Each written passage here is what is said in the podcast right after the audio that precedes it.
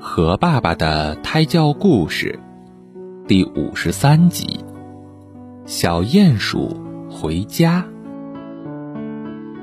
一天下午，蓝湛湛的天空中，云姑娘在悠闲地散着步。小鼹鼠和小花猫约好一起去郊外钓鱼。他俩扛着鱼竿，提着鱼篓，哼着小曲儿，高高兴兴地来到郊外的小河边。阳光洒在河面上，像是给小河披上了一件金色的纱衣。碧澄澄的河水，一眼就能看到底。水中还长着几株水草，鱼儿在水草中欢快地游动着。他俩穿上鱼饵，放下鱼竿，静静地等着鱼儿上钩。不一会儿，就钓了半篓鱼。天渐渐暗了下来，绚丽的晚霞也失去了光彩。小花猫说：“天要黑了，我们该回家了。”可小鼹鼠正在兴头上，丝毫没有感觉到。夜晚的来临，它让小花猫先回家，自己还坐在那里钓鱼。天色越来越黑，小鼹鼠终于想起要回家的事儿。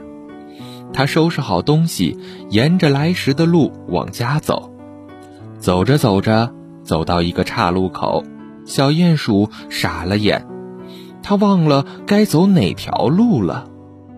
他东瞧瞧，西看看，又抓头又挠耳，越想越急，越想越想不出来，最后他吓得哭了起来。哭声被草丛里值班的萤火虫听到了，他急忙问：“鼹鼠哥哥，你怎么了？”小鼹鼠不好意思地抹着眼泪说：“嗯，我迷路了。”萤火虫说。